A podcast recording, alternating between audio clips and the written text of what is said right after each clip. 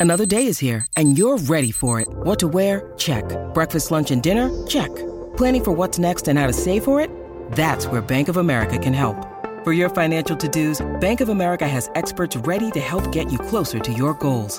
Get started at one of our local financial centers or 24-7 in our mobile banking app. Find a location near you at bankofamerica.com slash talk to us. What would you like the power to do?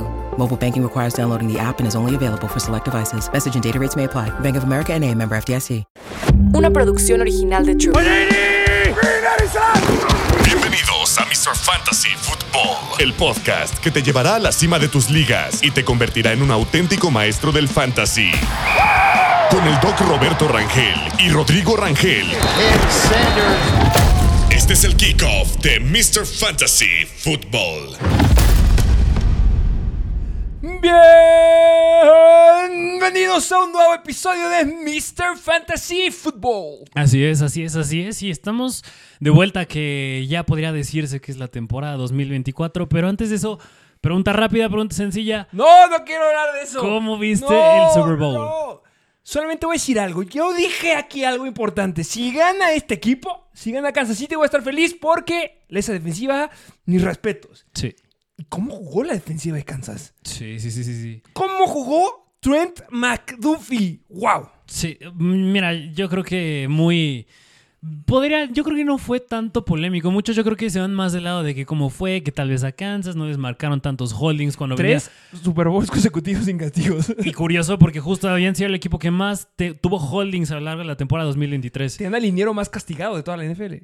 Ahí está un poquito raro, pero digo, fuera de eso, yo la verdad, yo lo único que yo quería, y lo dije en los episodios, yo quería un buen juego, y vaya que fue un buen juego, se fue a tiempo extra, nuevas reglas de tiempo extra que se nos presentaron ahí, pero en fin. Ya de eso ya hablamos, ya hay publicaciones por todos lados. Hubo comentaristas que se dedican a esto, que se equivocaron en la transmisión. Eh, ya es, yo creo que ese chisme un poquito ya viejo, nos tardamos en hablar de eso. Pero pues aquí hablamos de fantasy, entonces pues, no queríamos dejar esa plática en Instagram, queríamos dejarla por ahí.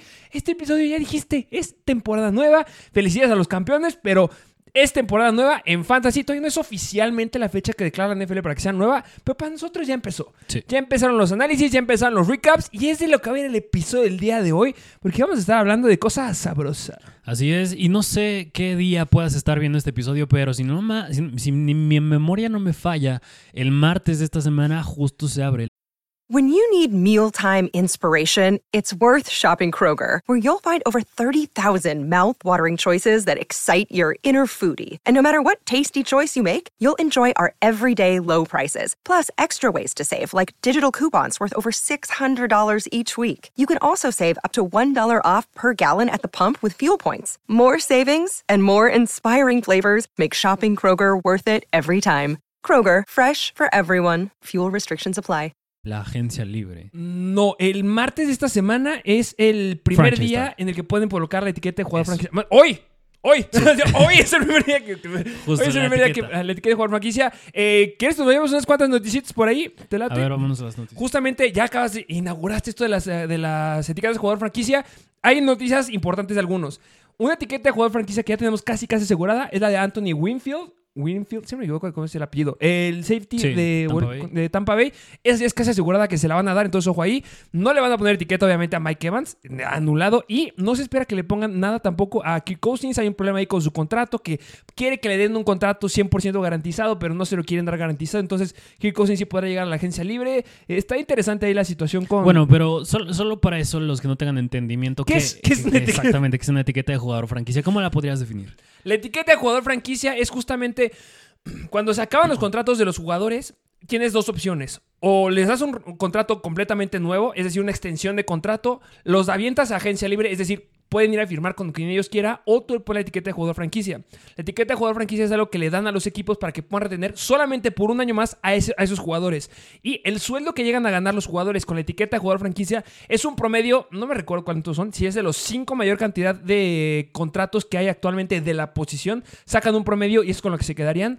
Como ejemplo, ahorita el, el costo de la etiqueta de jugador franquicia de los wide receivers es de 20.1 millones de dólares por la temporada, para que se hagan una idea de cuánto es lo que está costando la etiqueta. Entonces, Si quieren retener a un jugador por una temporada más y quieren darle un buen sueldo, no es malo porque es el promedio de los más pagados. Entonces ponen las etiquetas. Muchos jugadores no están de acuerdo, otros sí, otros quieren contratos a largo plazo. Entonces, eso es donde empieza la discusión. Pero sí, hoy empieza. Ok, y bueno, pues entonces espero ya entiendan justo que es una etiqueta de jugador franquicia o mínimo tengan la idea de lo que es. Y otro jugador que yo había llegado a ver un rumor ah, bastante reciente era a T. Higgins. Ese ya está igual, yo creo que es casi seguro. Sí, Justamente, ¿a quién- es que a quién se la pones. Sí. Ya está el análisis ahí de los equipos. Recuerden que los, en Instagram estamos subiendo muchos episodios para que ahí pongan, quiero que analices este equipo. Ahí ya está, el de Cincinnati ya está. Y ahí lo dije.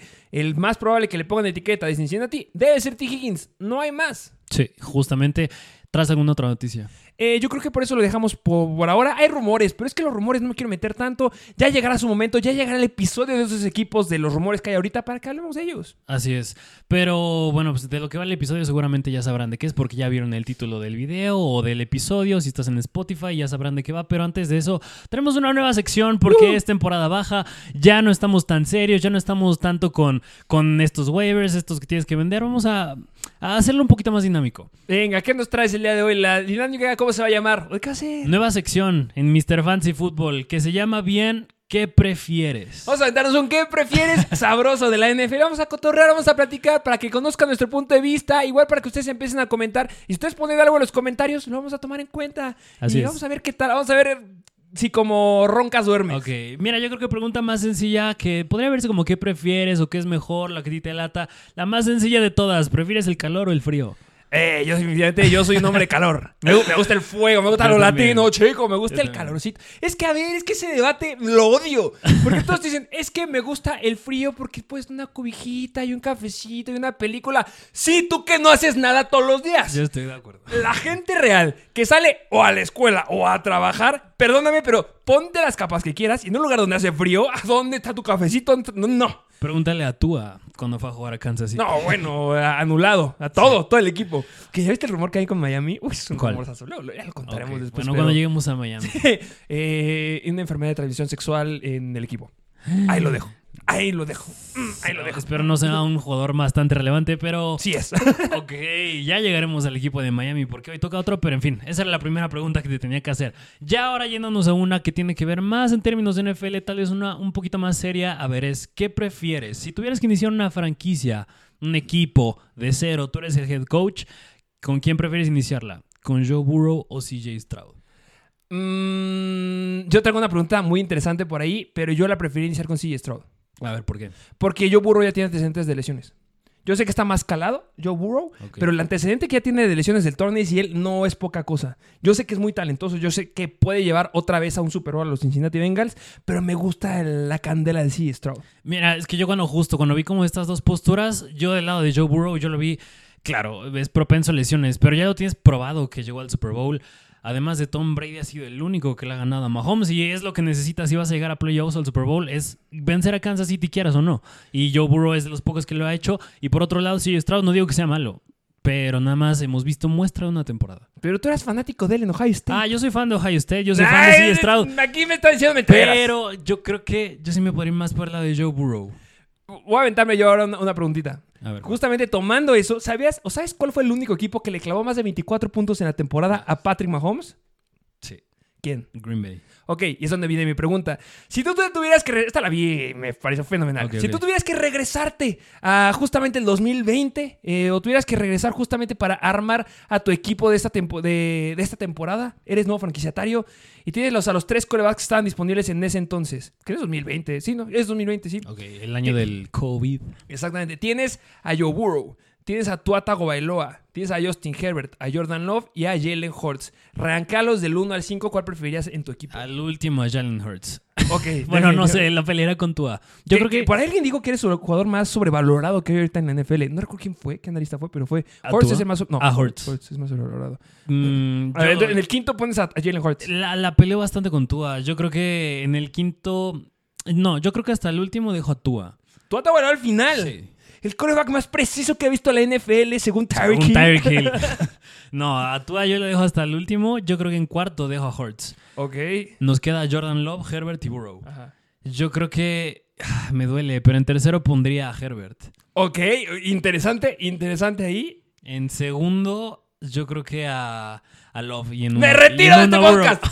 ¡Me retiro! ¡Cookie! En segunda Love y en una Burrow. No, yo aquí discrepo. Te acabo de decir que prefiero a Burrow sobre CJ Stroud Pero- para ganar el Super Bowl. No puedo poner a Love enfrente. Pero Jordan Love no estaba en la fórmula. Mira, yo, yo, yo entiendo el punto de Jordan Love, porque ya llegará el punto en el que analicemos, analicemos a Green Bay, pero de todas maneras, si vemos su- simplemente lo que hicieron en la temporada o lo que hizo, no fue con armas wow por aire. Justo por eso me encanta Jordan Exacto. Pero todavía me falta ver un poquito más. Mira, yo ya. De Joe Burrow ya me siento satisfecho con lo que vi, pero de Jordan Love me falta ver un poquito más. Mira, yo ya me puse a analizar un poquito, me puse a ver estos dos equipos. Estoy viendo qué onda, qué se espera para la siguiente temporada.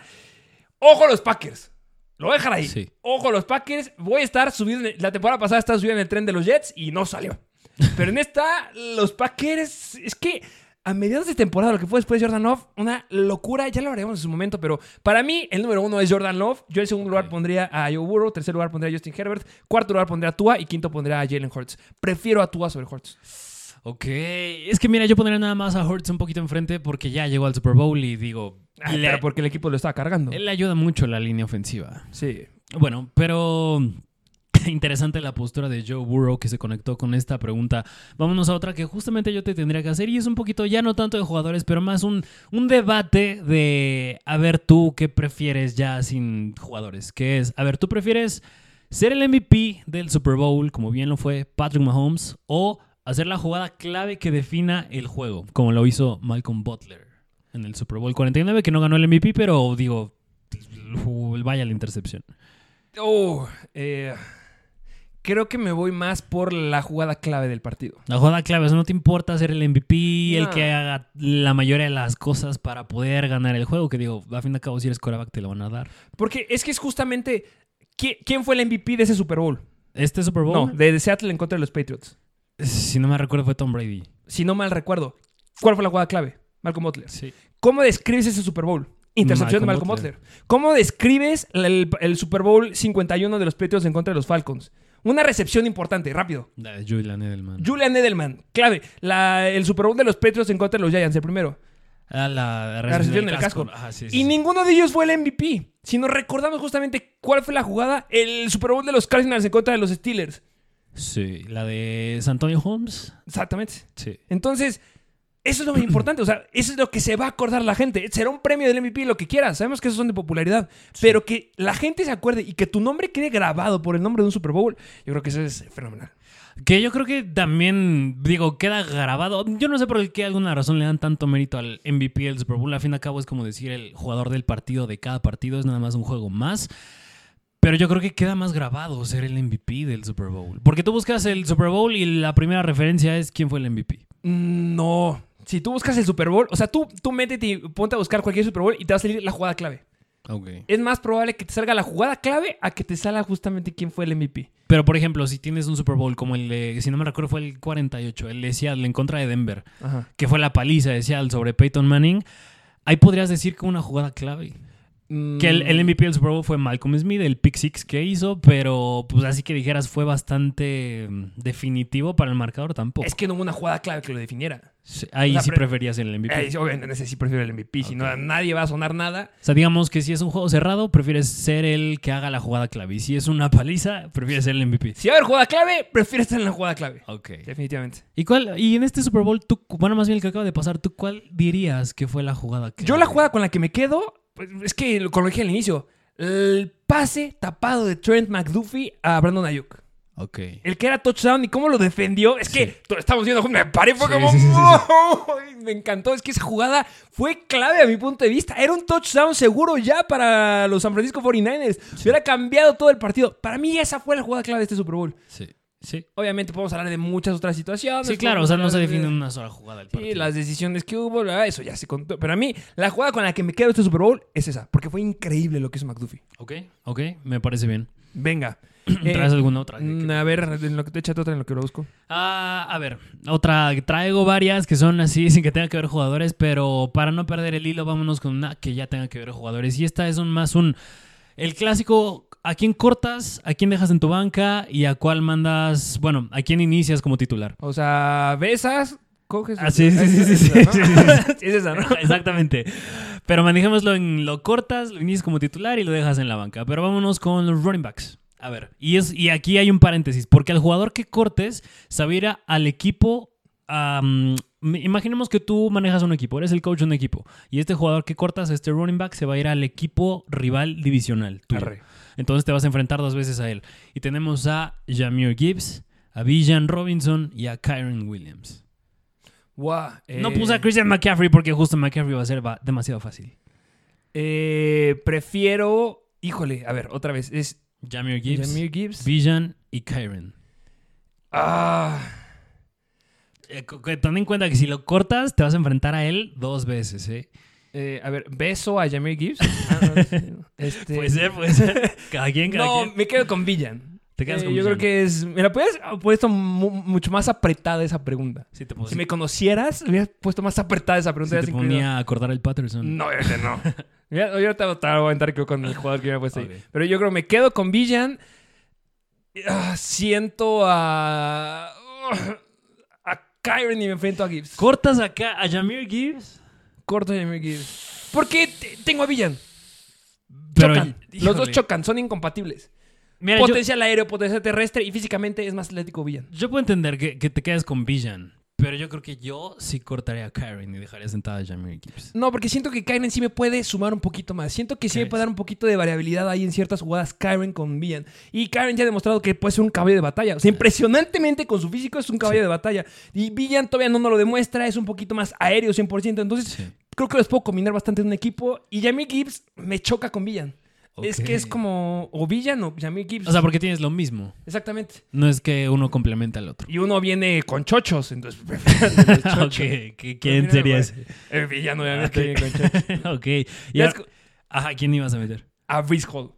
Si me hubieras metido a Brice Hall ahí sí no sé qué decirte. O sea, Reese Holso en vez de Karen Williams. si me hubieras puesto eh, Villan Robinson, Brice Hall y mm, Jameer Gibbs, ¿no es con Jameer Gibbs? No, a ver, ahí te va. Eh, Villan Robinson, Brice Hall o Alvin Kamara. Villan, Breeze y Alvin Camara. Yo creo que es que por la edad cortaría a Alvin Camara, pero a mí me encanta Alvin Camara. Yo soy fan de Alvin Camara. Brutal. Pero por la edad sí lo corto. O sea, tú serías un equipo que se enfocaría a, a tener gente joven. Sí. O sea, No vas por el Super Bowl. O sea, no serías como los Jets. Quiero Super Bowl ya. no, no, no haría lo que hizo Tampa Bay cuando trajo a Tom Brady ni a Gronkowski y Antonio. Brown. Pero yo prefiero más que sea un equipo más longevo que a que sea de una maravilla en una temporada y ya. Y por eso mismo yo cortaría a Alvin Camara. Lo mismo dijo Arthur Smith y lo cortaron. Gracias. Eh, bueno, pero regresando a la pregunta, corta Alvin Camara, yo creo que dejo sentada a Villan e inicio a Brice Hall. Uy, difícil, difícil, ¿eh? Es que. Brice Hall, ha de- ha de- es que otra vez, la muestra es más amplia con Brice Hall que la de Villan. Y ha demostrado hacer las cosas, si no es que igual de bien, mucho mejor. Sí, eso sí. Tenemos antecedentes. Sí, justamente. Va. Ok, ¿traes alguna otra o nos vamos a lo que va de lleno el episodio? Pues, ¿qué te parece si ya nos vamos a lo que va el episodio? Eh, el día de hoy, cuéntanos de qué va, de qué vamos a hablar el día de hoy. Bueno, pues ya espero se hayan entretenido un poquito con la sección de qué prefieres, pero ahora sí hablemos justo del recap y un poquito de lo que se viene en esta temporada baja para varios equipos. Y vamos a empezar con los Pittsburgh Steelers el día de hoy. Los Pittsburgh Steelers, ¿qué traen estos Pittsburgh Steelers para esta temporada? Está muy interesante, justamente de los equipos que eran más solicitados en Instagram, que es de lo que nos estamos basando para hacer estos episodios. Vaya que pedían los Pittsburgh Steelers. Sí. Y nada más para hacer un, ante- un, un bracket de, de qué es- va a ir un poquito el análisis. Ah, sí. Porque muchos nos podrán decir, oye, falta el draft, eh, acaba de terminar la temporada, ¿qué me, qué me vas a analizar? Justo hacemos este análisis ahorita porque todavía no empieza la agencia libre, Sí. punto muy importante. Que como en un mes, si tenían la curiosidad, hay por ahí del 13 de marzo, si no mal recuerdo. Por empieza. ahí empieza, entonces tenemos mucho rato. Es importante analizar la agencia libre. Se vienen las etiquetas de jugador franquicia que también son importantes. Equipos ya están cortando elementos, ya hay rumores y si hay algo importante es que tenemos que empezar a ver el, el espacio salarial. Entonces es analizar un poquito todos estos aspectos, vamos a intentar agarrarlos todos. ¿Y qué te parece si vamos un poquito con cómo viste a los Steelers en el 2023? Mira, se resumió, no sé si decir en dos Steelers, pero claro que uno fue con Matt Canada y el segundo fue sin Matt Canada. Eso fue el dilema. No, no recuerdo bien la. Bueno, no recuerdo la semana exacta. La fecha sí la recuerdo, fue el 21 de noviembre que cortan a Matt Canada, pero no recuerdo bien qué semana era. Estamos hablando de noviembre, seguramente había sido la semana 8, semana Por ahí, 9, por ahí 8, la 9. semana 8, 9. Así que casi casi fue la mitad de la temporada. Al inicio de la temporada, un esquema ofensivo bastante deprimente. Después de eso, un poquito ya más estable. A fin y al cabo, lograron hacer los playoffs. Yo no creo que eso haya sido por Matt Canada. Sigue siendo Mike Tomlin, que ahorita llegaremos a un chismecillo que anda por ahí con él. Pero, pero yo, es que, es que es la misma historia de siempre de los Steelers. No ha tenido nunca una temporada perdedora Mike Tomlin, pero eso tampoco quiere decir que hayan llegado siempre al Super Bowl. A mí, yo siempre que. Siempre tenemos un debate. Nosotros. Lo podemos traer en algún episodio, pero. Siempre tenemos un debate quién es el mejor head coach actual. Yo creo que para el siguiente lo armamos. Ok. Está sabroso. Váyanlo poniendo a ver quién cree. Pero pues bueno, yo siempre voy a un punto a defender a Mike Tomlin. Eh, ¿Por qué? Porque tiene un récord ganador en todas sus temporadas. No es fácil que lo hagas. No es fácil que lo hagas cuando no tienes elementos que rodean a tu equipo. Y yo creo que justamente si tuviera que definir a los Pittsburgh Steelers esta, en este momento es estancados. Los Pittsburgh Steelers están estancados. Tuvieron un récord de 10 ganados y 7 perdidos. Pero están est- estancados porque Mike Tomlin sí tiene un, eh, un récord perdedor. Y es en playoffs. Porque su récord en playoffs son 8 victorias y 10 derrotas. Desde el 2016 no ha tenido ni una victoria en playoffs. Y eso es crítico. Y no puedes decir que, ah, es que estamos llegando a playoffs, es que el récord... No.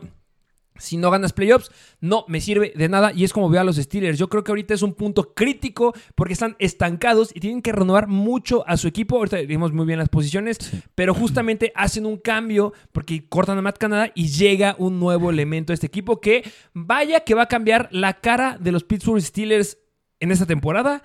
Y es Arthur Smith. Arthur Smith es el coach que no nos gusta hablar el coach más odiado de este podcast. Y de ustedes, yo sé que también, de todos los que jugamos fantasy. Y llega a comandar la ofensiva de los Pittsburgh Steelers.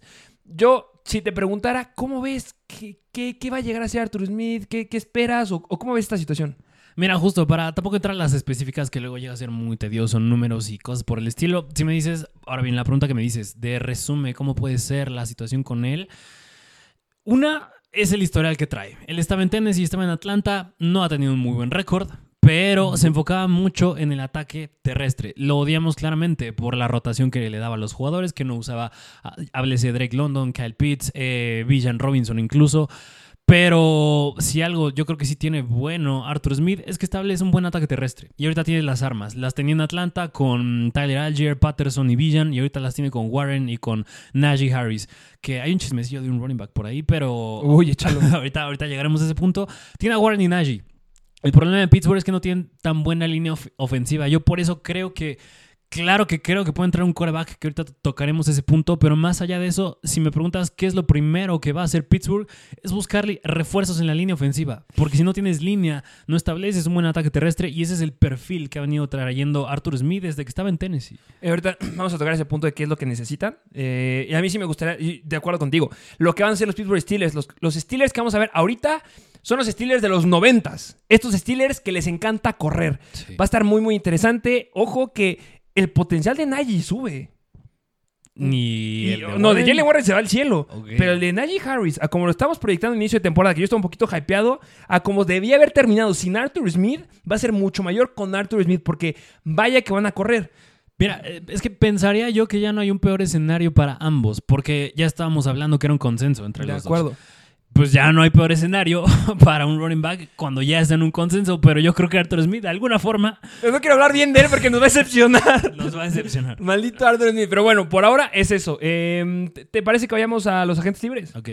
Eh, yo creo que hay unas muy buenas noticias aquí para los Pittsburgh Steelers. No sé cuál ha sido tu análisis, ahorita nos vas a aventar. A mi punto de vista, el jugador más relevante que es agente libre es Mason Rudolph. Ok. De ahí en fuera, buenas noticias para los Steelers porque yo creo que no hay ningún jugador que entra a agencia libre que no sea reemplazable.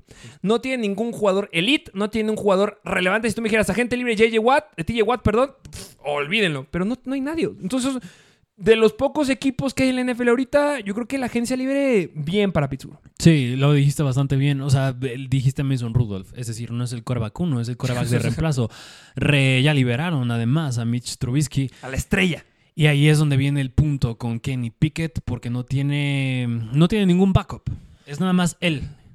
Que, que justamente es donde, bueno, nada me gustaría decir el espacio salarial que tienen. Sí. Eh, tiene la octava menor cantidad de espacio salarial eh, del proyectado al siguiente año 2024. Todavía no sale la cifra definitiva del espacio salarial del siguiente año. Ahorita estamos proyectando que sea por ahí de unos 230, 235. Se espera, saca un rumor, que va a ser de 250 millones. Sí. Una locura de espacio salarial. Va a subir muchísimo, que es 30 millones. Pero bueno, por ahora estamos esperando que esté entre los 13 y los 20 millones de eh, sobre eh, el límite de espacio salarial. Entonces, aquí hay un poco de problemas porque tienen poco espacio, hay que cortar gente para aumentar este, esta cantidad. Sí, que, que bueno, luego no se re- traduce nada más en cortar gente, bien pues reestructurar contratos. Sí, claro. Entonces, eh, bueno, si me permites, porque hay un rumor que no creo, no creo que sea bastante fuerte, no ha sido bastante sonado, pero llega a ver por ahí justamente que un trade que no se ve imposible para Pittsburgh es Deontay Johnson. Deontay Johnson está de malas con el equipo. El rumor, ¿qué es lo que dice? Que no ha ido muy buena la- no ha sido muy buena la química con Deontay Johnson y con el equipo. Y que haga un cambio, que haya un trade con Deontay, lo ven bastante posible. A mí saben que me gusta mucho Deontay Johnson. Sí. Se me hace un gran wide receiver muy talentoso. Le puedes dar la carga de volumen. Si no se rompe, porque estaba bien flaquito, pues volumen increíble. Nos encanta. Bueno, a mí me encanta en fantasy. Entonces, podría llegar a muy buenos equipos. Yo no lo veo improbable. A final de cuentas, tienes a un gran eh, George Pickens detrás de él. Sí. Es una, es una, una reina, pero es talentoso. O sea, si hubiese esas estadísticas individuales, muy bien George Pickens. Entonces yo creo que podrían ahí sí hacer un trade con Deontay Johnson y tener mucho mayor capital para hacer los movimientos que ahorita diremos. Justamente porque Deontay Johnson, bueno, al momento es el mejor wide receiver pagado del equipo. Después de él está Allen Robinson, que igual se rumora que puede ser víctima de, que, de estos cortes que haga Cuello. Pittsburgh. Pero pues tienes a George Pickens y Sans acabó, porque después está Calvin Austin, Denzel Mims, eh, Marcus Callaway. Entonces, si liberas a Deontay Johnson, ya tienes una necesidad bien importante que cubrir ahí. Yo ya mencioné una, que es la línea ofensiva. Claro que en la defensa, específicamente corners, diría yo que también les faltan. Pero si libera, bueno, más bien si mandas en un trade a Deontay, ya tienes un espacio ahí bastante importante que llenar. Yo ya me voy a empezar a hacer un poquito más de análisis ahí con las necesidades que tienen, porque ya te acabas de decir varias posiciones. Yo, a mi punto de vista, bueno, ¿qué te parece si dejamos lo del coreback al final? Eh, para mi punto de vista, sí necesitan un coreback, pero yo no creo que lo consigan en el draft. Yo creo Mm, que no. el draft no es para conseguir un coreback para los Steelers, para muchos equipos sí. Tienen el pick número 20 general. Lo que yo creo que es prioridad, entiendo lo de la línea, pero lo que en verdad necesitan es ponerle a Joey Porter a alguien que sea relevante del otro lado. Porque Joey Porter fue el único relevante en este equipo en la defensiva. Porque todo el mundo estaba lastimado y porque no era relevante nadie. Entonces yo creo que deben ir por un cornerback y los mejores cornerbacks disponibles que van a poder llegarles justamente a los Steelers. Yo pongo a Terion Arnold de Alabama, a King John Mitchell de Toledo, a Kool- a Kool-Aid, me encanta ese nombre, Kool-Aid Ma- McKinstry de Alabama. O con mucha suerte, pero yo lo tengo clasificado como el segundo mejor cornerback de la clase y a lo mejor se lo gana alguien más, a Nate Wiggins de Clemson. Entonces yo creo que deben ir por un cornerback en su primer pick. Pueden considerar muy, muy, muy talentosos y yo creo que sí deben mejorar en esa parte. Eh, pero también del otro lado entiendo la parte que nos comentas, la línea ofensiva debe ser mejorada y yo si pones una posición que en verdad necesitan es el centro. Y hay un centro indiscutible que es el mejor del draft y hay relativamente alguna cierta posibilidad que pueda llegar a alcanzarlo, que es Jackson Powers Johnson, Johnson de Oregon. Sí, justamente. Entonces ya tenemos de dos. Pittsburgh o, do- o uno va por un corner o dos va por una línea, un liniero ofensivo. Yo creo que más viable, es decir, yo no soy el, manager, general. el gerente general de Pittsburgh, pero yo creo que sería más, al menos me haría más sentido que fueran agencia libre por un corner Sí, primer pick, un corner. cuando No, tienes un co- en la agencia libre. en la agencia libre. Porque tienes a Jalen Johnson, eh, yo creo que le pone etiqueta. tienes a la Jarvis Sneed, Yo creo. Ah, es, es que el tema con la Jarvis Smith es bien interesante tienes a la porque Jarvis Sneed. va a estar libre la Jarvis Smith porque la etiqueta seguro no le cae. Y ahí me freno, porque la Jarvis Sneed yo creo que es el foco. Yo creo que vale más la pena ir en, en la, eh, bueno, más bien, en el draft por un liniero ofensivo, en agencia libre vas por un corner. Pero ahora bien, si mandas en un trade a Deontay Johnson y en la posición de coreback hacen lo que ahorita vamos a mencionar, te vas a quedar sin receptores. No vas a tener armas. Ay, eh, Y, y- y- y- y bien importante es lo del draft, porque además de que, claro, que tienen el pick 20, es el único pick que tienen. Ya no tienen más. ¿De todo el draft? Sí. ¿En serio? Es el único que tienen. Bueno, no faltan las más. compensaciones, ¿no? No sé si. Falta- bueno, falta igual si hacen un trade por ahí. Si digo, si mandan a Dionte a otro equipo, tal vez tienen otro por ahí que podría ser que lo Wow, hagan. no pero al momento nada más tienen justo el pick de primera ronda. No, pues están para la basura. Por eso- siento. Por eso yo creo que es bastante justo. Yo pensé que crítica. tenían más. ¿Cómo crees? Mira, ahorita confírmame el Lo- te dato, lo voy a pero, porque sí- pero hasta donde yo me quedé, justo nada más tienen un pick que es el pick 20. Y otra vez, si vas en ese pick 20 por un liniero ofensivo, yo creo que no, esté no está tan mal si vas por la Jerry Smith o incluso, o incluso Jalen Johnson en la agencia libre. Pero bien, si te quedas sin Deontay Johnson, vas a dejar un, un- un hueco muy grande. No, No, sí tienen más. ¿sí tienen más? No, sí, sí tienen más. Yo me he espantado, sí. Yo me quedé que, bueno, nada más era el 20. Un rumor ahí medio falsón que no. Sí, no, sí. pero sí, sí tienen muchos más. Sí, sí, sí, sí tienen más. Entonces, eso es bueno. Eh, solamente pierden el de uno que le dieron a. Bueno, obtuvieron uno de cuarto round de los Rams y no tienen pick en el quinto round. Pero de ahí en fuera tienen todos los rounds y tienen dos en el cuarto porque se los dio los Rams y en Ok. quinto no tienen. Ok, ok. Eso es bueno. Yo, yo creo justamente. Es que la clase de cornerbacks de este año es muy buena. Sí. Entonces, yo sí priorizaría con un corner. Mi primer pick sí sería un cornerback. Ok. Porque de verdad es elite. Hay uno de Iowa que este Dijin, Ujú. Conner Dijin, no me acuerdo cómo- ese juego impresionante. Están los de Alabama, que son dos de Alabama. Entonces, yo sí priorizaría irme con un cornerback y, bueno, complementar a Joey Porter. Y si no, pues un centro. Si los Steelers no agarran un centro, porque la verdad, la clase de guardias de este año. oh, este, un poquito para llorar, pero de ahí fuera, unos tackles, pero no creo que necesiten tackles, necesitan un centro o necesitan un corner. Si no agarran a ninguno de estos en el primer round, pelas el equipo. Sí, sí, justamente. Así que más era el enfoque justo en querer mejorar el- el- el- la protección de pase. Y ahora vamos un poquito al coreback. Hay rumores también, ¿eh? Sí. ¿Qué rumores traes por ahí? A ver, aquí es un tema bastante amplio, porque tienes a un Kenny Pickett que no saca la casta. No es que no saque la casta, pero yo, si me preguntas, es un quarterback por debajo de la media. Sí. En Fantasy jamás ha sido relevante Kenny Pickett y a mi punto de vista jamás lo va a ser. Y por eso mismo, no sé si, si decir que no es del todo malo, porque a ver, si traes a Arthur Smith, es un enfoque más terrestre, no es aéreo, y por ende, no creo que esté tan mal tener un coreback como Kenny Pickett cuando hace las cosas decente, diría yo. Claro que es mucho mejor con Desmond Reader, mejor con Marcus Mariota, incluso mejor con Ryan Tannehill, que hay, hay un primer rumor que podría ir por Ryan Tannehill. Pero yo no creo que Kenny Pickett sea tan mala opción si lo dejas como coreback 1, que es la intención que tiene Mike Tomlin al momento. Pues yo lo que había visto es que sí planeaban traerle competencia. Es, Sí, no, sí, sí, sí. O sea, simplemente competencia. competencia, pero dejando a Kenny Pickett como el coreback 1. Es decir, está la presión de que está el coreback veterano atrás de ti, nada más para que le eches ganas, pero vas Kenny Pickett como coreback 1. Nada más que a mí sí me gustaría agregar aquí que hay un- otro rumor, que entiendo lo de Ryan Tannehill, pero hay otro que a mi punto de vista es el segundo mejor agente libre que hay ahorita en la NFL, Kick Cousins. Es difícil, de verdad, el, trato con los Vikings se ve complicado. No creo que cierre un trato con los Vikings, yo creo que va a terminar en otro equipo. Y si los Steelers logran crear suficiente espacio salarial, que la tienen complicada, que firmen a Kirk Cousins, Kirk Cousins no va a ser el secundario. Si firmas a Kirk Cousins, es para ser tu coreback uno. Y se acabó. Entonces, que firmen a Kirk Cousins es funado Kenny Pickett. Y por otro lado, también está el rumor de un trade con los Chicago Bears por Justin Fields, que también está muy, muy fuerte. Porque justamente uno de los que, co- coaches que les gustaba mucho Justin Fields en el draft de su año de Justin Fields era Mike Tomlin. Entonces, ojo, porque también se podrá ver un trade por ahí. Hay, es difícil que los Chicago Bears vayan a soltar ese primer pick del primer round. Es casi imposible. Están pidiendo cosas muy, muy, muy, muy caras. Pero hay un.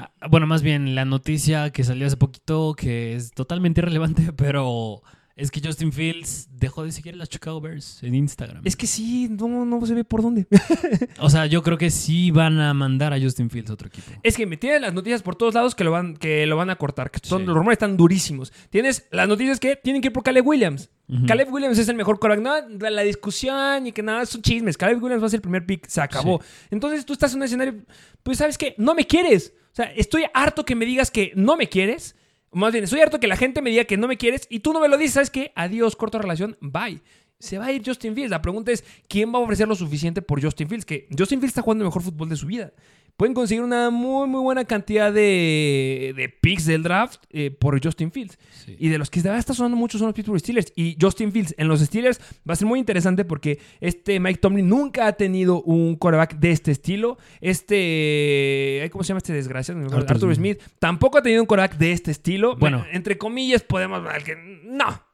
El nivel Justin Fields no era. No, bueno, es que Justin Fields sí es, un, es mucho más terrestre. Muchísimo más terrestre. Entonces va a ser muy interesante lo que pueda dar ahí con justamente una ofensiva que esperamos que sea muy, muy terrestre. Ser un análisis bien, bien duro si llega Justin Fields a los Steelers. Mira, la línea ofensiva de Pittsburgh no fue, o sea, sí fue bastante mala, pero no fue, del, no, no fue la peor, es a lo que voy. Ahora bien, puedes no priorizar tanto en la línea ofensiva, puedes traer un Justin Fields, Puedes traer incluso un Russell Wilson, que también está muy sonado para Pittsburgh. Yo por eso no creo que traigas un Kirk Cousins, porque al menos últimamente, los corebacks con los que ha trabajado Arthur Smith ha sido un, bueno, este, más allá de Matt- Ta- Matt Taylor. Taylor Heineke, este, Ryan Tannehill, ha sido Marcus Mariota y Desmond Reader. Ellos dos, ¿qué tienen en común? Que ambos corren un poco. No son running backs terrestres como es un Jalen Hurts o es un Lamar Jackson o un Justin Fields, pero son un perfil terrestre. A, esa- a lo que voy es que no es un perfil igual al de Kirk Cousins. Russell Wilson ya está grande, pero todavía tiene esa pequeña chispa de ser un running back, digo, un quarterback que corre. Entonces, yo creo que veo más viable un Justin Fields o incluso un Russell Wilson que incluso un Ryan Tannehill o un Kirk Cousins. Y si ya tienes un quarterback que corre y, y- y tu esquema ofensivo, tu perfil es más ser un equipo que primero corre y luego lanzo, yo creo que sí puedo ver que al último dejen como prioridad la línea ofensiva. Ya, va a estar interesante. Porque. Así es como yo lo veo.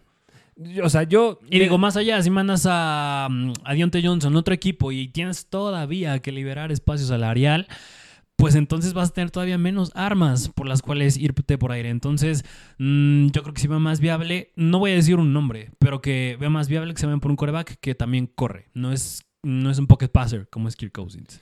Ah, yo, yo sí veo realista que llegue Kirk Cousins. ¿Sí? Me gusta más, yo creo, yo veo un poquito más realista que llegue Kirk Cousins a que llegue Russell Wilson. a que- Ryan Tannehill yo creo que se lo descarto. Sí. Russell Wilson sí la podría llegar a comprar, pero sí veo un poquito más. Si vas a gastar, es que lo- la cantidad de dinero que te van a exigir un Russell Wilson y que te va a exigir un Kirk Cousins, no creo que sea grande la diferencia.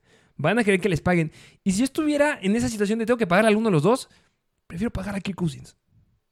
Pues a ver si, o sea, siempre y cuando les alcance. Ah, no, bueno, o sea, es que. Que yo creo que es que yo Es creo que que es es, más, fuerte. es que yo creo que es más caro Kirk Cousins que Russell Wilson. Pero no creo que por mucho. ¿No crees? A ver, la temporada de Russell Wilson no fue mala. La defensa de Russell Wilson. No fue mala la temporada de Russell Sí, Wilson. no. fue el Russell Wilson que esperábamos que llevara a los Denver Broncos al Super Bowl. No. También es algo que dijo Sean Payton, del head coach. A mí me, yo llegué a los Denver Broncos y yo tenía un equipo ya armado. Yo no tuve maniobra para hacer nada. En esta temporada yo ya tengo maniobra. Yo puedo hacer lo que yo quiera. Entonces tampoco hay que decir que Russell Wilson fue malo. Mejores estadísticas que Patrick Mahomes en temporada regular. Fin. Entonces, si vamos un poquito más secos a olvidarnos de ese gran contrato que le dieron los Denver Broncos y ver lo que en verdad hizo Russell Wilson, no fue tampoco malo. Entonces yo creo que va a estar muy cercano. ¿Se me hace mejor Kirk Cousins? Sí.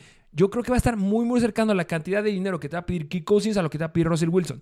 Y si puedes estirar un poquito más la liga, ve por Es que, Cousins. es que digo, o sea, tienes a Cousins que la temporada pasada, bueno, Se rompió. Hace dos, más bien hace dos, llegó a playoffs. Y estaba en un punto de la temporada yéndose invicto, siendo el mejor equipo en la NFL. Después se cayeron bastante feo. Y esta temporada, bueno, más bien la temporada que acaba de pasar, se lesiona, no está la, gran, la mayor parte de la temporada. Entonces, yo creo que sí está, está, está mucho más despegado el salario que pueda pedir Kirk Cousins. Y ahora bien, si Pittsburgh tuviera el espacio salarial que ahorita tiene en Washington, tiene Patriotas, que es bastante lo que tienen disponible, sí te vería un poquito más posible lo de Kirk Cousins. Pero cuando junto justo las variables de la línea ofensiva mala, tu perfil, que es un, ser un- una ofensa más enfocada a running backs, si mandas en un trade a Dionte no vas a tener armas por aire.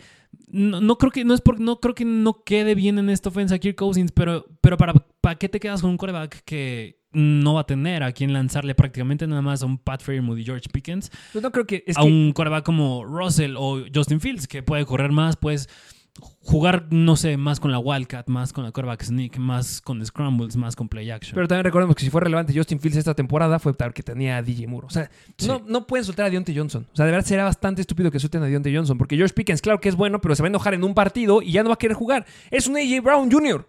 Literal, lo vimos esta temporada. Sí. Entonces, Antes era, era es un Antonio Brown, Sí, ya está cambiando a ser un AJ Brown. es que es una nena también. también dejó de seguir a los hijos. Entonces, yo creo que si vas a ofrecerle a un coreback, porque no deben de ir por un coreback en el draft, porque pierdes la oportunidad de tener un buen cornerback o al mejor centro de la clase. Entonces, por eso no van a ir por un coreback. Entonces, si le vas a ofrecer un rol de un coreback en tu equipo, es porque tienes armas para darle. Tienes a Deontay Johnson, tienes a Pat Fremont y George Pickens. No los puedes dejar ir. Son muy buenos elementos, solamente necesitan un buen coreback atrás. Que, que ahora, re- bueno, recordando aquel rumor justo del que salió de que querían ir por un quarterback, se dijo que era un quarterback veterano. Sí, quieren por un veterano. Entonces, Eh, ya tu cuarta temporada de Justin Fields. nah, Ya es que- veterano. ya es veterano. pero digo, ¿quién es más veterano entre Ah, él, no, pues Russell sí. o Kirk Cousins? Traigan a Joe. Flaco, entonces. Es agente libre. Pero bueno, hay de veteranos a ¿Sabes quién veteranos. otro? Baker Mayfield también está sonando. Baker Es Mayfield agente me, me libre. gustaría más Baker Mayfield. Está muy por ejemplo. interesante. Por ejemplo, él, él lo acaba de hacer bastante bien. A mí me dio coraje que no Mm. ganara Comeback Player of the Year. Pero, pero bueno, yo creo que... Se va a quedar en tapa. Ajá, está más improbable que sea Baker. Entonces, yo creo que me iría más por un Russell. Yo creo Ah. que sería más... es- si me preguntas mi predicción... Vamos a hacer la apuesta. Yo voy a ir Kirk Cousins. Yo voy Russell Wilson. Es que todos los demás equipos van a ir por quarterbacks en el draft. Sí. Estamos hablando que es una clase.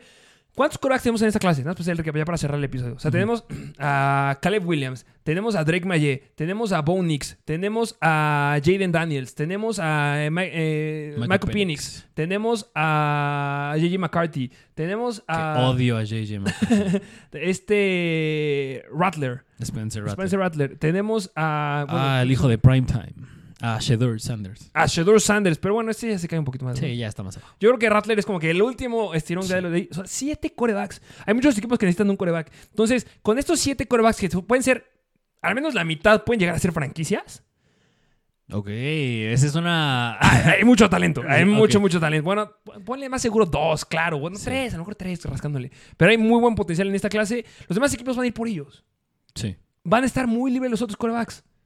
Entonces, ya dijeron los Vikings que quieren quedarse con Kirk Cousins. Los jugadores, el equipo, nah. Entonces, sí veo realista que sea Kirk Cousins, porque de repente va a salir al mercado, va a encontrar que ningún equipo le quiere pagar lo que está pidiendo, y va a encontrar un equipo que ha llegado a playoffs y lo único que necesitan es una buena fórmula con un buen coreback. Esos son los Steelers. O sea, ¿tú crees? Necesitan a alguien que los saque de lo estancado que están. Tienen el equipo alrededor. O sea, mira, se, se dijo que justamente eh, la intención es dejar a Pickett como quarterback uno titular y el otro le haga ruido por atrás para que le meta presión.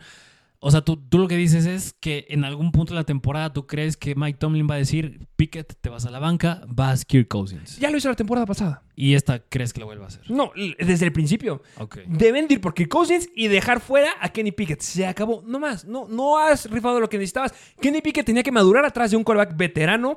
Que lo maduren bien. Sí. ¿Qué hizo los? Hicieron los Packers. Jordan lo va atrás de Aaron Rodgers. Esta temporada Jordan lo va a romper, pero con creces. Sí. Entonces necesita a alguien atrás. Es el Zach Wilson con Aaron Rodgers de la temporada pasada. Kenny Pickett atrás de Kirk Cousins. Sí lo veo posible. Ok. Sería espectacular que le llegue a los Steelers para que por fin puedan llegar a hacer algo importante. Ok, bueno, entonces tu predicción es Kirk Cousins, la mía es Russell Wilson. Voy por Kirk Cousins, la tuya Russell Wilson. Y del draft, yo voy corner en el primer pick. Eso sí, estoy de acuerdo. Tú quedas con corner. Sí. Y pues después, yo estoy de acuerdo que la línea interna defensiva. Y después un defensivo, liniero defensivo. Sí, sí, sí, sí. Si no hacen nada con la línea ofensiva. Bueno, de todas maneras, yo no creo. Si me preguntas que lleguen lejos esta temporada. También hay buenos agentes libres, ¿eh? Sí, sí, pero si, me pero si me preguntas, 2024 yo no creo que lleguen lejos Pittsburgh otra vez. A lo más yo creo que llegan a Wildcard otra vez. Su temporada ganadora de Mike Tomlin, pero no creo que Yo más. creo que con un Kirk Cousins pueden llegar más. Es que siento que es un equipo que todavía más allá de un quarterback y pick en el draft de primera ronda de corner, te hacen falta más armas. Entre ellas, háblese un verdadero wide receiver uno. Yo creo que Dionte Sí lo hace mal, no lo hace mal, pero no, no es un no es, no es un Justin Jefferson, no es un Ah, no, bueno, Divo es que estás Samuel. Es que, con, es que eso necesitas para ganar. Yo creo que me, me encantó la fórmula de los Packers la temporada pasada. Yo creo que la fórmula de los Packers le puede salir justamente a los Steelers. Ok. ok, Entonces, ya veremos qué pasa. Y bueno, pues algo más que agregar de estos. No, sería nada más. Y bueno, pues sería todo entonces por el episodio del día de hoy. Comenten quién quieren que sea el siguiente equipo que estuviéramos comentando aquí, cuál les gustaría que estemos hablando en aquí en su podcast de Mr. Fantasy Football. Recuerden suscribirse por todos lados, estamos subiendo muchísimo contenido. Así es, síganos, suscríbanse, dejen su like si les gustó el episodio, compártanlo con sus amigos, suscríbanse también, ya lo dije dos veces, pero suscríbanse al doble y dejen un comentario para que justamente sigamos trayéndoles buen contenido porque se viene, se viene el combine, ¿eh? Ya en Sí, unas semanas. Sí. Uy, y las, los comentarios ahí en el Combine, cuando se juntan todos los Sí. gener- generales y los coaches, se está bueno el chisme y se habla mucho de Justin Fields. Así Muchas gracias por escucharnos, que tengas un excelente día y nos vemos a la próxima. Mr. Fantasy Football. Una producción de Troop.